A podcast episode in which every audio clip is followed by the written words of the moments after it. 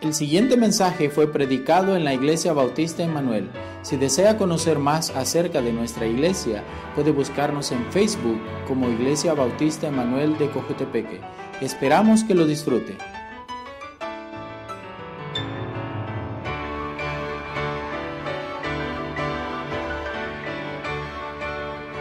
Bien, si están de pie, puede tomar asiento y vamos a entrar de un solo en la predicación. Ah, anuncios va a haber ahí en, en, la página, entonces no vamos a tomar mucho tiempo uh, en esos, uh, pero quiero animarles todos de estar orando unos por otros. Poco diferente eso de, de estar aquí básicamente está vacío uh, la iglesia, uh, uh, estamos solo los que tenemos que estar. Eh, entonces ya he visto la mitad del, del, grupo, entonces solo somos cuatro. Ah, que estamos eh, en eso, tratando de hacer funcionar el culto por medio de ah, Facebook Live. En camino probablemente vamos a tener algunas dificultades con la tecnología. Ah, si no funciona en algún momento, está también, eh, va a estar también después en el YouTube de la iglesia y pueden ver el mensaje ahí. Entonces, eh, vamos en nuestras Biblias a Génesis capítulo 1. Vamos a ver hoy, estamos desde el principio del año viendo ese tema de no temáis. Y cuando comenzamos eso, realmente no, nadie estaba pensando en, en coronavirus, nadie estaba pensando en cuarentena en casa, nadie estaba pensando en esas cosas. Uh, estamos, ese es el tema que Dios puso eh, en mi corazón hace meses de, de, no temáis y estamos viendo diferentes tiempos que aparece eso en la Biblia. Eh, después ya estaba planeado de hacer el, eh, estudio un poco más corto de algunas semanas, no temáis identificarte con Cristo. Entonces hoy estamos hablando de no temáis identificarte con Cristo en su posición, encontrando la posición de, eh, de Dios como Dios todopoderoso, el, el Padre eterno. Y vamos a ver la relación entre nosotros y ese Dios todopoderoso cuando vamos pensando en todo lo que está pasando en este mundo, es imposible de pensar que todo está ahí por, por chance, por... Uh, por, simplemente ser de esa forma. Ah, nadie piensa así, o nadie debería pensar así. Ah, cuando uno dice, mire, ¿y por qué tal cosa? ¿Por qué sucede X y aquella cosa? No es que puedo darle una explicación en sí, pero puedo decirle que sí hay un plan. Dios sabe qué está haciendo. Eh, eh, Dios es todopoderoso, Dios es real, Dios es eh, en control de todo, aunque no todo no es que Él manda todo, pero Él permite ah, por lo menos lo que está pasando. Entonces vamos a ver ah, varias cosas de eso, pero cuando vamos pensando en, Dios, cuando vamos pensando en circunstancias, quiero animarles, no es nuevo circunstancias difíciles. Eh, yo creo que en El Salvador y realmente en muchas partes del mundo estamos acostumbrados de las cosas de ir algo normal. Ah, yo personalmente no he vivido un tiempo como vivía El Salvador de la guerra civil y, ese era un tiempo, uh, como entiendo, bastante difícil, pero muchos han olvidado de eso.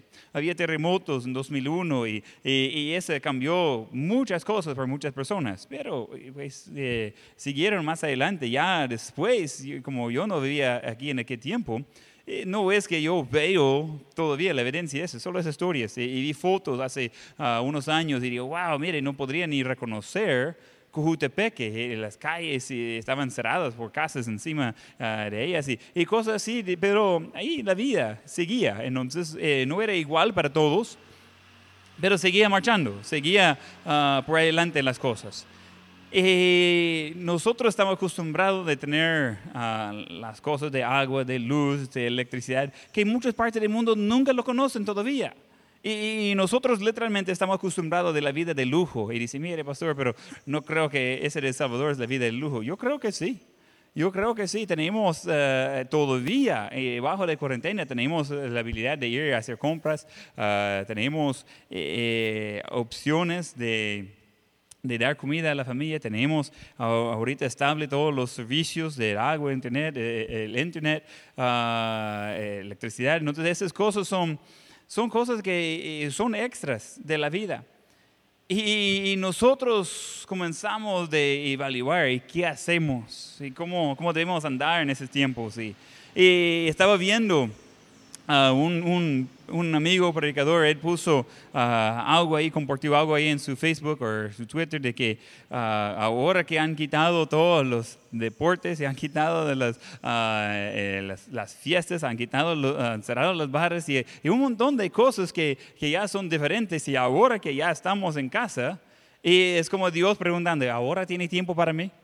Y, y yo creo que tiene razón eso. Nosotros buscamos llenar el tiempo con algo y algunos están buscando cómo hacer para enseñar a los niños en casa, trabajar en casa, ah, buscar comida porque eh, cree que no va a haber. Y, y- y hay muchas cosas que, que buscamos, ah, ¿qué, qué hago? Y necesito animarle de, de recordar que Dios sabe qué está haciendo y necesitamos pensar en Él. Y necesitamos recordar de lo que hemos visto varias veces en la Biblia, no temáis. Ah, y recuerde cuando estamos comenzando de estudiar eso, de, de esa palabra traducido temor, eh, aparece 365 veces en la Biblia. Eh, y encontramos eso de que realmente Dios tiene algo por nosotros el día de hoy. Y aunque es diferente para mí, es muy fuera de mi zona cómoda de estar eh, en la iglesia, eh, el templo está vacío y ah, eh, la gente está en casas y no puede ir ni donde ah, ellos. Eso es diferente, eso es, es ah, fuera de lo que es cómodo por mí, pero realmente no cambia quién es Dios. Dios no está sorprendido, Dios no está preocupado, Dios no está buscando plan B. Ah, anoche, después de- del anuncio del presidente de la, cuarentena de 30 días, ese no, me sorprendió realmente y pensé que iba a ser 15 días, pero ah, ahí dije, bueno, ni modo. Eh, y entonces, eh, hermano Walter me mandó un mensaje, ah, plan eh, X, Y, C, Z, entonces, eh, ¿ahora qué hacemos? Entonces estamos cambiando el plan cada ratito y pusimos una llamada de conferencia ahí con ah, los hermanos del staff para hacer un plan para hoy, pero no es de que Dios está haciendo eso, que dice, ah, ¿ahora qué? ¿Y ahora cómo vamos a hacer? Y, y- y mire cómo va a ser la cosa. No, Dios no está preocupado. Entonces necesitamos reconocer varias cosas eh, eh, con nuestra relación con Dios, de pensar quién es Dios, quién es nosotros, ah, cómo vamos a, salir con eso. Y necesitamos recordar varias cosas. Dios jamás ha cambiado y no va a cambiar. Y necesitamos ver dónde cabemos nosotros en todo eso. Entonces, eh, primero, y quiero animarle a tomar notas. Si no estaba listo para eso, rápido busca algo, eh, escribir en la frente de sus niños, ah, sacar su lapicero, ah, un cuaderno. Recomiendo que tenga un cuaderno ahí, ya que no vamos a imprimir ah, las notas. Puede imprimirlo en su casa, pero ah, no va a tener eso ah, ya en su mano. Entonces, busca algo de, de qué tomar notas. Así va a ser por unas semanas, por lo menos. Y, y tomar notas de, de, de bosquejo. Entonces, número uno, eh, estamos, somos hechos en la imagen de Dios. Somos hechos en la imagen de Dios. Eh, Génesis 1, ya estaba ahí, y versículo 26 dice, entonces dijo Dios, hagamos al hombre a nuestra imagen, conforme a nuestra semejanza, y señorea en los peces del mar, en las aves del cielo, en las bestias, en toda la tierra, y en todo animal que se arrastra sobre la tierra. Y creó Dios al hombre a su imagen, a imagen de Dios lo creó, varón y hembra los creó cuando eh, nosotros estamos en esa vida eh, y a veces quedamos como, ¿y entonces? ¿Y qué hago? ¿Y, y de eso, de aquí y ahora qué? Necesitamos recordar que somos hechos en la imagen de Dios. Eh, Dios sabe qué está haciendo. Él hizo todo con un propósito. En sus notas, eh, eh, su punto, el primer subpunto ahí eh, sería, hay propósito hay propósito, somos hechos en la imagen de Dios, hay un propósito por cada cosa y por cada persona. Vamos a Jeremías capítulo 29. Jeremías capítulo 29. Quiero animarle de, de buscar en sus Biblias, no solo estar ahí escuchando, buscar en sus Biblias. Es la palabra de Dios, no la palabra de hombre que va a cambiar uno. Y necesita verlo en su propia Biblia. Jeremías capítulo 29, versículo 11. Dice, dice Dios, porque yo sé los pensamientos que tengo acerca de vosotros, dice Jehová, pensamientos de paz y no de mal, para daros el fin que esperáis. Entonces me invocaréis y vendréis y oréis a mí, y os diré, y os oré. Y me buscaréis y me haréis, porque me buscaréis de todo vuestro corazón. Entonces es interesante cuando vamos pensando en eso, de que Dios sabe qué quiere por nosotros. Él, él tiene un plan, Él tiene un propósito. Pero el plan y propósito de Dios no es necesariamente lo mismo de que nosotros queremos. Si pregunta a cualquier pastor en todo el mundo, mire, ¿qué es su plan para crecer la iglesia? Nadie va a decir entrar en cuarentena. Nadie va a decir eso. Eh, si, dice al pastor, mire, ¿qué es su plan para aumentar las ofrendas en la iglesia y aumentar su enfoque en misiones? Nadie va a decir, ¿sabe qué? Que queda cada quien en su casa. No, ese no es el plan de que nosotros sacamos. Pero Dios sabe qué está haciendo. Eh, estaba leyendo anoche un artículo que me mandó mi, cuñado ah, de una iglesia específica en Oregon. En Oregon, bueno, en, realmente en muchos de los Estados Unidos, en 1918, básicamente hace 100 años, ah, pasaron por una pandemia y cerraron ah, iglesias temporalmente por 3, 4, 5 semanas y, había, eh, eh, tocó pesado a esas iglesias. Y esa historia específica de un pastor, pues tenía su primer culto en, creo que era el 6 de, octubre, uh, el primer culto en su nuevo edificio. Todos había dado, todos había ayudado con la construcción, por fin quedó bonito, tenía su primer culto ahí y el siguiente domingo, el 13, ya estaba todo cerrado, no podría reunir eh, ninguna iglesia en esa ciudad. Entonces el pastor quedó así, ¿qué, qué hacer? En donde él comenzó de, de escribir a la iglesia. En, qué tiempo, pues claro que no había redes sociales. escribió ah, una carta y, le duplicaba para mandar a, su iglesia tipo correo. Y, tratando de, animarlos y tratando de decir que, mire, no hay, no hay algo que prefiero más que estar en mi iglesia con, uh, con, con, mi gente, con, mi, uh, con mis amigos y, y de ver a Dios de hacer algo. Y mientras que ellos estaban en ese tiempo, eh, él, y él eh, decía en su carta, mire, espero que en la próxima semana vamos a poder estar ahí. Realmente estaba tres o cuatro semanas que ellos podrían reunir en su edificio nuevito, uh, pero ya cuando llegaron todos, después de ese tiempo de enfermedad, uh, pasó algo muy diferente de lo que esperaba. En vez de llegar unos pocos a la iglesia, llegaron eh, doble la membresía de lo que estaba en el edificio nuevo un mes anterior. Entonces, en ese tiempo, en ese tiempo de, de pandemia, eh, literalmente la iglesia hizo su parte uh, para invitar a otros, para alcanzar a otros y de ver a ellos de venir a la iglesia. doble de lo que había antes.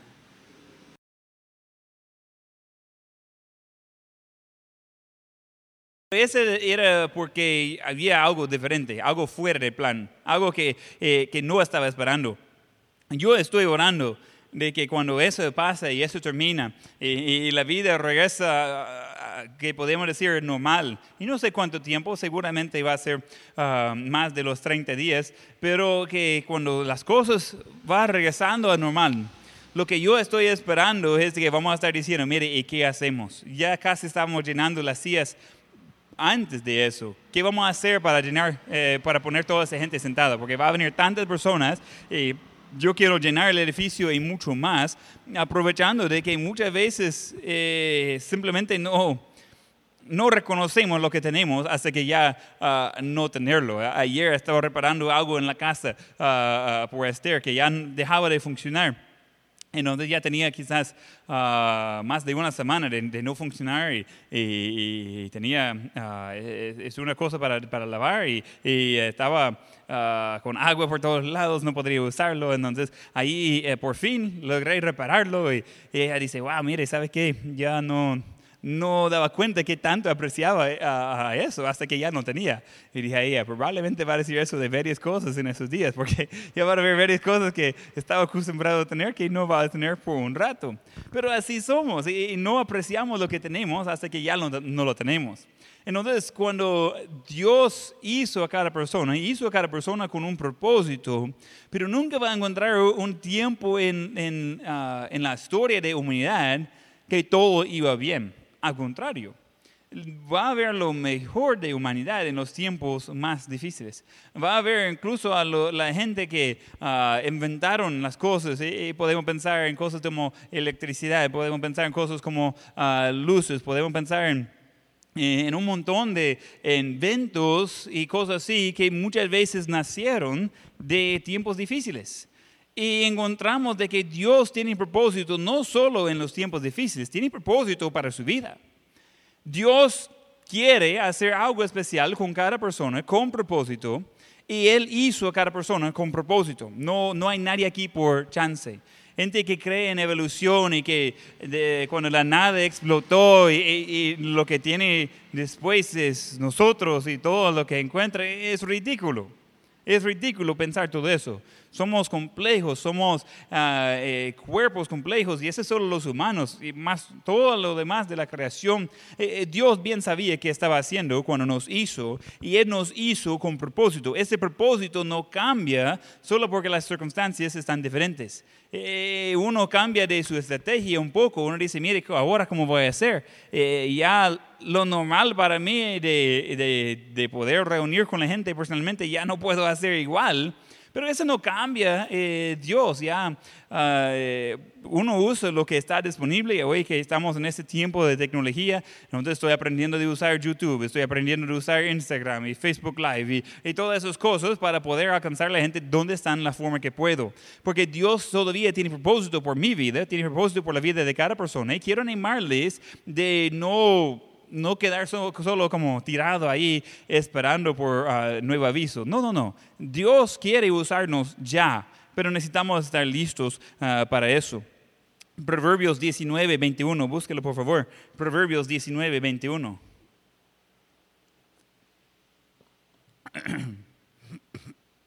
Dice Proverbios 19, 21, muchos pensamientos hay en el corazón del hombre, mas el consejo de Jehová permanecerá. Entonces, eh, es increíble que tantas cosas sale y uno dice, uh, no. Y, lo que en inglés le llama fake news, noticias falsas. Y, sale cada ratito. incluso ayer yo estaba viendo uh, fake news, noticias falsas, y gente diciendo cosas que no era, y que eh, estaba diciendo que uh, toque de queda esa hora, después a esa otra hora, y, estaba diciendo un montón de, de locuras solo por hacerlo. No, no tenía ni propósito. Y yo pienso, ay, esas personas. Y hay gente que hace lo mismo con la Biblia. Y, comienza a decir, mire, eso, otra, qué cosa. Y, mire, eso significa que es el fin del mundo. No, no es el fin del mundo. Es un tiempo que creo que Dios va a usar de una forma especial para llamar la atención de todo el mundo en el mismo tiempo. Ese es único, ese es muy especial. Pero uno rápido puede ver que ese no es el fin del mundo. Ese no es como eh, eh, eh, Apocalipsis va hablando. Dios, pues va, Jesús va a regresar, llevar a su iglesia los que son salvos.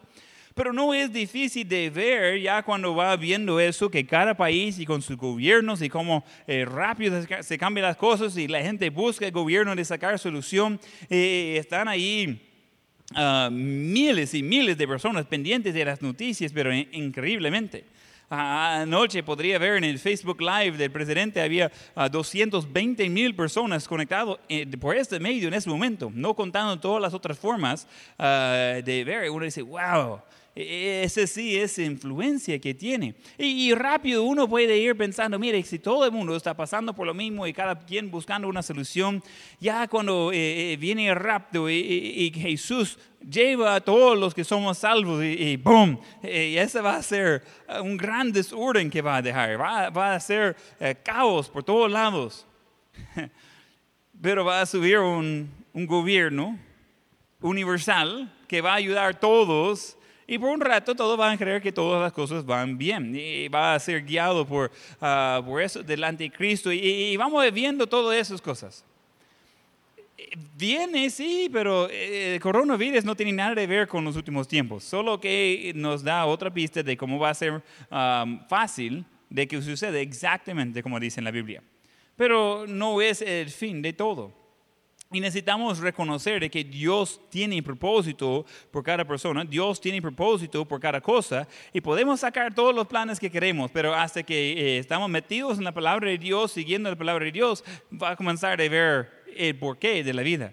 porque realmente no cambia nada. Debe ser fiel en, leer la Biblia, debe ser fiel en orar, debería ser fiel en, ah, en crecer espiritualmente, debe ser fiel en compartir el Evangelio con otros. Esas cosas no cambian. El gobierno, las circunstancias, todas esas cosas que, que tiene que estar viendo en cada ratito qué vamos a hacer y, y tratando de sacar lo mejor de circunstancias difíciles, eso no cambia nada de los deberes de un cristiano. Y necesitamos recordar que Dios tiene propósito por la vida de cada uno. En, eh, su punto B, en sus notas, hay valor en la vida de cada persona. Hay valor en la vida de cada persona. Y vamos a 2 de Pedro, capítulo 3. 2 de Pedro, capítulo 3.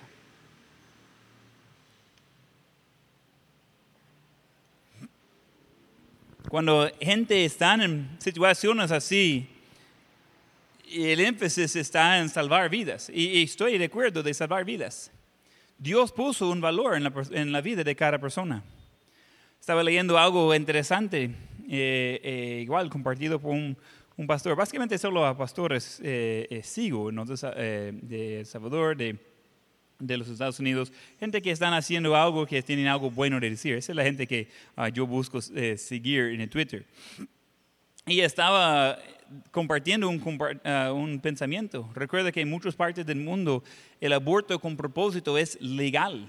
Se puede hacerlo. Y lo hacen en gran manera. Pero en ese sistema y como tiene que hacer esos cambios en el sistema de salud para preparar por coronavirus en los Estados Unidos, estaba afectando las clínicas que ayudan a personas de abortar a sus bebés con propósito. Y estaba haciendo el comentario ese pastor, dice, mire, qué interesante de pensar de que por cerrar las clínicas de, de, aborto por esa situación de coronavirus, va a salvar a más vidas de los que van a ser uh, perdidas por el virus. Interesante, eh, salvar la vida de los bebés. Porque cada persona tiene valor, no solo los bebés, no solo los uh, ancianos, no solo los uh, jóvenes, todos tenemos un valor en los ojos de Dios y necesitamos recordar eso, necesitamos eh, recordar que Él tiene un plan, Él tiene un propósito e hizo a cada persona con un valor específico. Según el Pedro 3.9, el Señor no retarda su promesa, según algunos la tiene por tardanza, sino que es paciencia para con nosotros. Esa es clave aquí. No queriendo que ninguna aparezca, sino que todos proceden al arrepentimiento. Ese es para todos. Dios no quiere que ninguna aparezca, nadie. Pero ese está hablando de, morir sin Cristo. No, no está hablando de morir físicamente, está hablando de morir sin Cristo, de ser condenado al, al infierno por toda la eternidad. Dios no quiere eso para nadie. Él quiere que todos procedan al arrepentimiento. Vamos a Mateo 10, 29. Mateo 10, 29. Y dice Mateo 10, 29, no se venden dos ah, para, pajarillos por un cuarto, con todo, ninguno de ellos cae a tierra sin vuestro Padre, pues aún vuestros cabellos están todos contados. Así que no temáis, más veléis vosotros que muchos pajarillos. Interesante. Eh, las cosas no, como repito, no está tomando Dios por sorpresa. Él sabe todos los detalles de su vida. Él sabe su necesidad. Él sabe todos sus pensamientos. Y, dice, Él sabe hasta eh, cantidad de pelo que tiene en la cabeza. Y, uno dice, mire, ¿cómo puede ser? Porque eso va cambiando cada ratito los que ah, tienen ah, niñas o, mujeres ahí en la casa. Eh, se encuentran grandes no sé, montones de pelo en las esquinas. Dice, ¿y qué pasó aquí? No, es que va cayendo. Eso va cambiando. Son detalles que nadie sabe. Y Dios sabe todo eso de cada persona en todo el mundo. Increíble. Él sabe el estado de ánimo, Él sabe el estado de salud, Él sabe el estado de cuenta del bancario. Él sabe todo eso. Y no está ahí preocupado, no está ahí como, eh, eh, ¿qué hacer? Eh, él sabe cuando cae cualquier tipo de ave, boom, Él sabe. Él, nos ha dado dominio de los animales, pero Él cuida de ellos también. Y dice, nosotros somos valorosos, eh, tenemos valor para Él. Eh, entonces es algo de recordar de que no es solo por las cosas de coronavirus que debemos estar pendientes de la vida de las personas. A veces hay cosas que están sucediendo, pero lo hemos aceptado de ser parte de la vida. Por ejemplo, en el mundo hay alrededor de 3 millones de personas que mueren cada año por los efectos del abuso de alcohol.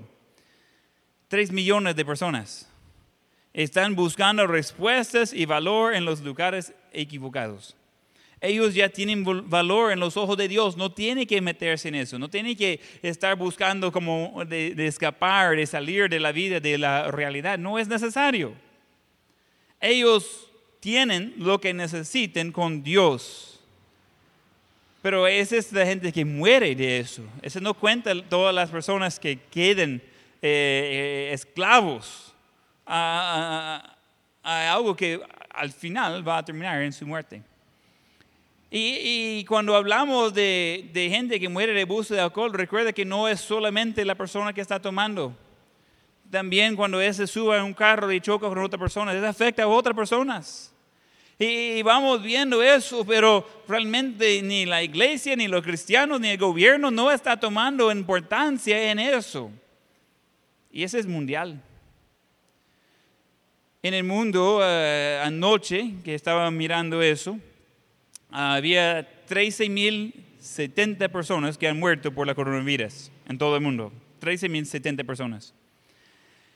En donde es casi 230 veces más que mueren por alcohol que por coronavirus. Hasta la fecha. No sabemos cuántos van a morir al final. Pero es noticias mundiales del coronavirus. Pero no estamos tratando con otras cosas. Y ese viene directo de la Biblia. Ese es pecado que está matando a millones de personas y, tenemos más preocupación por algo que literalmente es fuera de nuestras manos que tenemos por cosas que realmente podríamos estar predicando un poco diferente de eso. Podemos estar practicando un poco diferente de eso. La vida de cada persona tiene valor y nosotros andamos así que no tomamos importancia en muchas cosas. Estamos contentos de vivir, de tener trabajo, de, vivir día en día, de, ir a la iglesia cuando es conveniente, cuando no duele eh, ni el pelo, ni, la cabeza, eh, ni las pestañas, pues. Y, ah, si todo está bien, quizás voy a ir a la iglesia un ratito, voy a llegar tarde, voy a salir temprano, voy a, voy a hacer, cumplir mi deber, pues. Y no reconocemos que hay millones de personas buscando a Dios y nosotros tan preocupados solo con nosotros mismos. Hay valor en la vida de cada persona. Necesitamos reconocer eso. Necesitamos recordar que eso no es solamente cuando hay crisis, cuando hay enfermedades. Eh, eh, no es nuevo que los hospitales en El Salvador están llenos con personas que están con problemas de salud. Eso no es nuevo. Pero a veces requiere una crisis para recordar que hay gente que necesita a Dios. Y necesitamos recordar, ese no es nuevo. Entonces, en sus notas número uno, encontramos eso de que somos hechos en la imagen de Dios, que tenemos, eh, propósito por la vida, hay valor en la vida de cada persona. Vamos al número dos, que somos llamados a ser hechos hijos de Dios. Eso es lo que Dios quiere. Vamos a Juan capítulo 1. Juan capítulo 1 y versículo 12. Juan capítulo 1, versículo 12. Mas a todos los que le recibieron, a los que creen en su nombre, les dio potestad de ser hechos hijos de Dios. E, e, es interesante de pensar de eso, de ser un hijo verdadero de Dios. Hay, hay algo de valor que viene con eso. Obviamente yo tengo solo los tres, ah, mis tres hijos, eh, tres varoncitos. Y yo aprecio mucho a mis hijos. Ah, estaba bromeando con, con mis hermanos el otro día, estaba mandando un video a, ellos y mis, mis hijos estaban allí, ah, ahí jugando, haciendo como de loco ahí en, la cámara. Y, dije, mire, no sé cómo, cómo hicieron. Eh, vivo tan lejos de mis hermanos y mis hijos salieron igualitos de sus tíos. Entonces, ah, para no decir que son como, como yo, pero es algo que eh, realmente nosotros apreciamos a nuestros hijos porque hay algo especial de ellos. Hay muchos niños que yo conozco y que amo, pero no como amo a mis hijos. Es diferente con los míos. Pero Dios está diciendo que podemos ser llamados hijos de Él. Y no importa la circunstancia eh, de su vida, si tenía un padre en, el hogar o no, si su padre era cristiano o no, eh, hay de todo tipo, pero eso no cambia que nosotros podemos tener una relación con un Padre celestial. Y esa relación es personal. Vamos a la primera de Juan, capítulo 3. Primera de Juan, capítulo 3, casi al final del Nuevo Testamento. Primera de Juan, capítulo 3, versículo 1.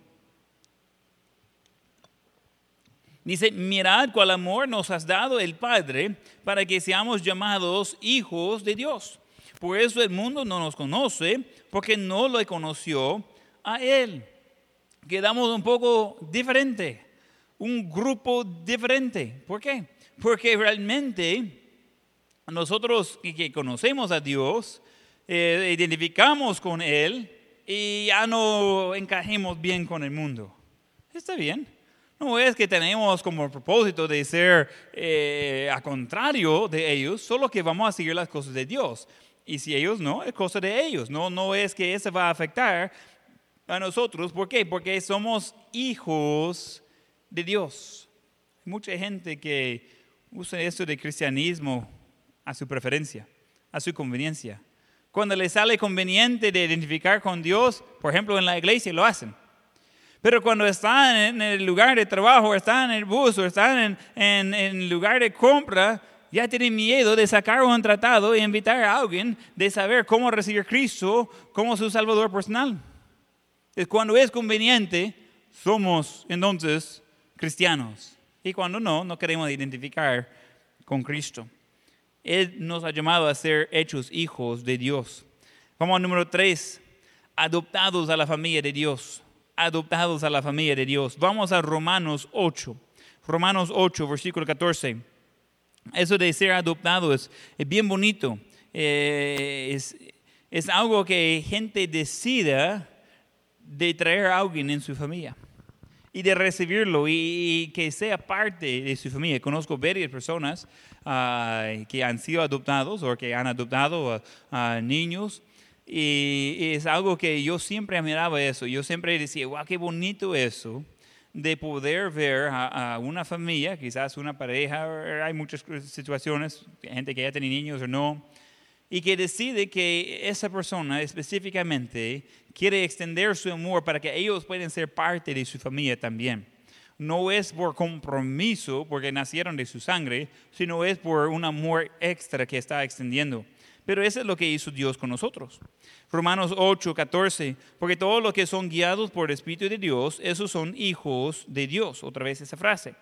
Pues no habéis recibido el espíritu de esclavitud para estar otra vez en temor, sino que habéis recibido el espíritu de adopción, por el cual clamamos Abba Padre. Esa frase, Abba Padre, es como papito, e, es como papi, es cariño con su, con su padre, es una cercanía.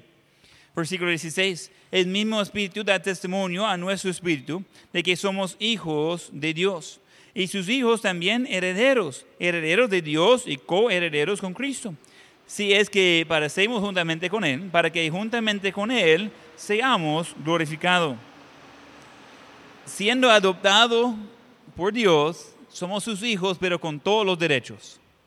E, ese todo podemos tener. E, no tenemos que faltar nada. Eh, eh, eh, tenemos pues el Padre que es dueño de todo. El otro día, ni recuerdo con quién estaba hablando, pero estamos hablando de algo relacionado con lo económico.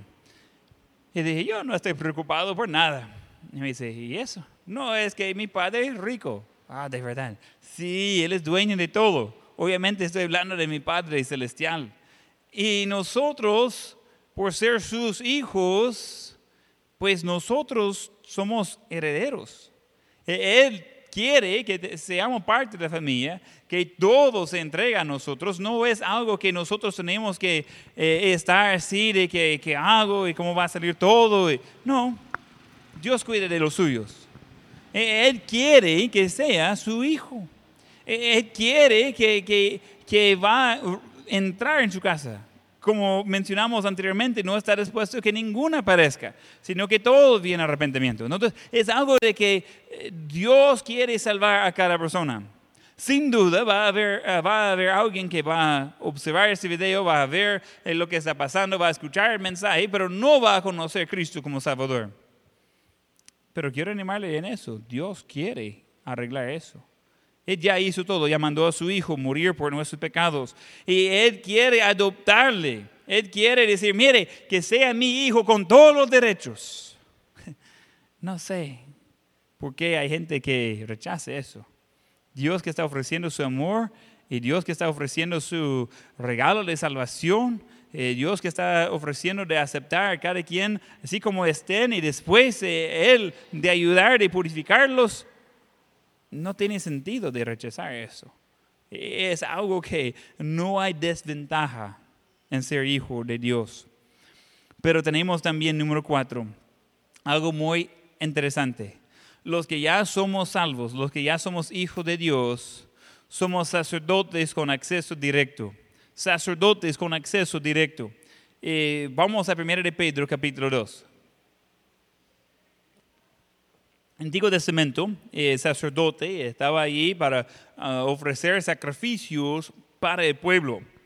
Y llevaba su, sacrificio al tabernáculo, al templo, llevaba su sacrificio, el sacerdote iba a tomar el sacrificio y él iba a ofrecerlo a Dios, eh, siendo eh, algo de hacer por esas personas, en, favor de ellos, eh, tratando de ser mediador con Dios. Eh, estaba todo preparando el cuadro para que Jesús podría ser reconocido como el sacrificio completo y, que no había necesidad por otro sacrificio, ese sacrificio eh, perfecto, completo, que cubre todos los pecados, y no solo cubre, que limpia todos los pecados. Y, estaba todo ese Antiguo Testamento preparando por eso. Pero con eso Jesús eh, muere en la cruz, lleva nuestros pecados, Él está suputado, está resucitado tercer día y después Él manda el Espíritu Santo. Y, ya no tenemos por qué ir por medio de un sacerdote, eh, hay un mediador entre Dios y los hombres, Jesucristo, hombre. Ya no tenemos que estar ah, buscando qué hacer, nosotros podemos ir directamente a Dios. Primero de Pedro 2.5.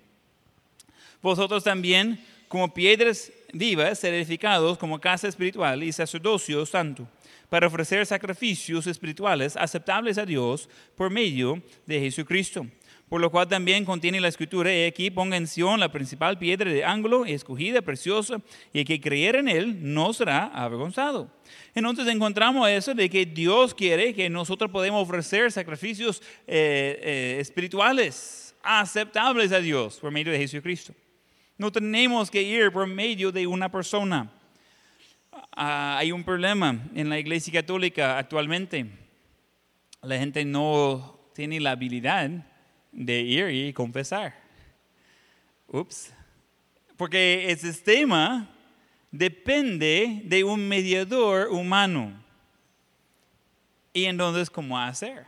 Eh, porque en todo el mundo hay cuarentena. Eh, eh, no todos son bajo de, cuarentena, pero se encuentra eso en muchos lados. Entonces, ¿qué hacer? ¿Cómo vamos a tratar con eso? ¿Qué es la solución, pues? Entonces, el Papa Francisco dijo el 20 de marzo 2020, o sea, hace unos días, voy a leer un poco de lo que dijo. No, no es todo aquí, pero es varias cosas aquí.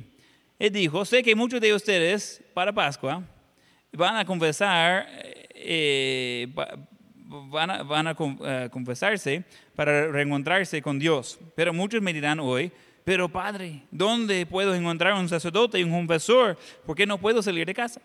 Y, yo quiero hacer las paces con el Señor, quiero que Él me abrace, quiero que mi, mi papá me abrace. ¿Cómo puedo hacer si no encuentro sacerdotes? es muy claro, dice.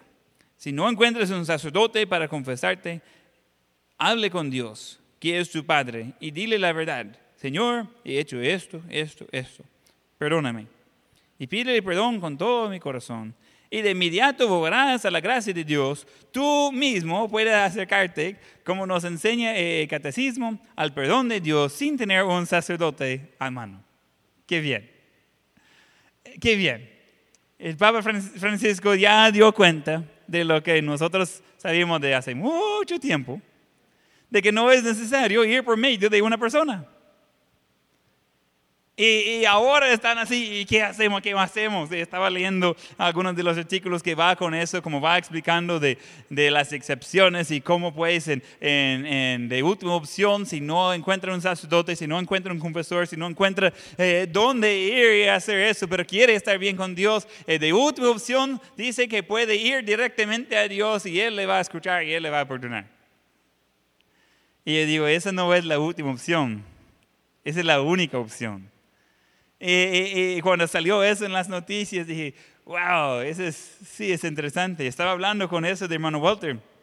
Y él hizo una observación muy interesante. Dijo, mire, yo creo que ese va a tener un efecto diferente de lo que la iglesia piensa. Porque hay gente ya por la primera vez en su vida quizás van a ir directamente a, a Dios, que es, es la única solución.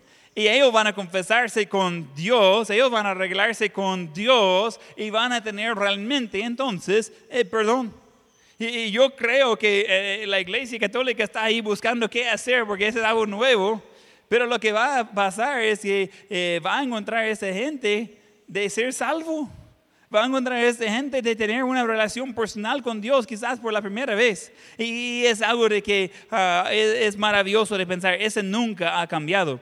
Dios quiere que tengamos acceso directo con Él. Hebreos 4:6 dice, acerquémonos pues confiadamente al trono de la gracia para alcanzar misericordia y hallar gracia para el oportuno socorro. Entonces se dice que confiadamente podemos acercar al trono de gracia para alcanzar misericordia y hallar gracia para el oportuno socorro. Eh, misericordia es de no recibir lo mal que merezco, no recibir el castigo que yo merezco. Gracia es de tener favor no merecido. O sea, gracia es recibir bueno que no debería recibir. Y misericordia es no, no recibir lo malo que sí debería recibir. Y Dios está ofreciendo ambas cosas y dice que confiadamente podemos acercar a su trono. Y podemos entonces hallar gracia para el oportuno socorro. Yo creo que en momentos así es cuando la gente comienza a decir, uy, ¿y ahora qué hago con mi vida?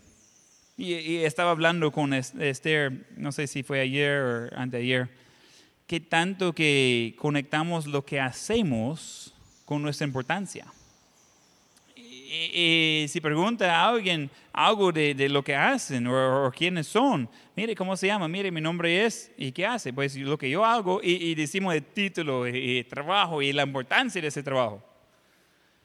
Y ahora muchos están con trabajos que no pueden hacer eso en casa. No pueden continuar o no pueden continuar igual.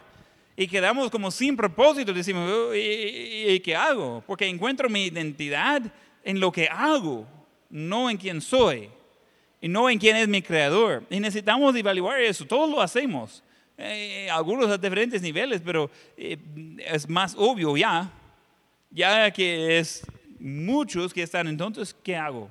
¿Todavía tengo salud? ¿Todavía estoy bien de la mente? Eh, ¿Todavía tengo ganas? quizás experto en mi, mi campo y no puedo hacerlo. No puedo usar mis habilidades para hacer eso. Entonces, ¿cómo lo vamos a hacer? Y eso es donde necesitamos recordar de que nosotros encontramos nuestra identidad no con lo que hacemos, sino con quién es nuestro Padre. encontramos nuestra identidad en Cristo. Y no temáis identificarte con Cristo. Cuando hablamos de eso, de hallar gracia, yo pensando en eso y digo, mire, si lo único que sucede de todos esos tiempos es de que la gente busca a Dios, quizás más o por la primera vez que ha buscado en toda su vida, yo creo que vale la pena. Sí, hay medidas extremos, hay, hay gente que están enfermos, yo, veo que hay gente que están ah, sufriendo, algunos que viven de día en día, eh, se va a hacer difícil eso, no dudo. Y doy gracias a Dios que yo no tengo que tomar decisiones así que, que están tomando el gobierno. Pero si una sola persona recibe a Cristo, yo creo que vale la pena. Y yo ya he escuchado de muchas personas que han recibido a Cristo, por medio de sus circunstancias, que antes estaban cerrados sus mentes, hoy sí están buscando a Dios. Y entonces con eso en mente yo quiero aprovechar de ver todas las personas posibles de conocer a Dios. Entonces pregunto, es cada quien en su casa allí, pero yo le pregunto, ¿estás 100% seguro que el momento que le toca morir, porque viene para todos, ese no depende de, de la enfermedad actual, ese no depende de, del terremoto actual, del huracán actual, no depende de nada de eso. Todos vamos a morir en algún momento. Al momento que le toca morir, ¿estás 100% seguro que va al cielo? Si no, Dios quiere adoptarle. Dios quiere salvarle. Dios quiere perdonarle. Y puede tener esa paz que solo viene con tener comunión con Él. Quiero animarle en el silencio de su casa, ahí quizás con la familia, quizás no, de estar pensando, ¿qué será de mí después de esta vida temporal? No es de que vamos a morir pronto, pero vamos a morir en algún momento. Puede ser que, caiga una piedra del cielo y le pegue en la cabeza. Hay muchas formas de morir. Pero ¿está listo para eso? ¿Está listo para enfrentar a Dios va a escuchar, no lo conozco, apartar de mí? ¿O va a escuchar, bien hecho, buen siervo, fiel, entrar en mi presencia? Necesitamos considerar eso.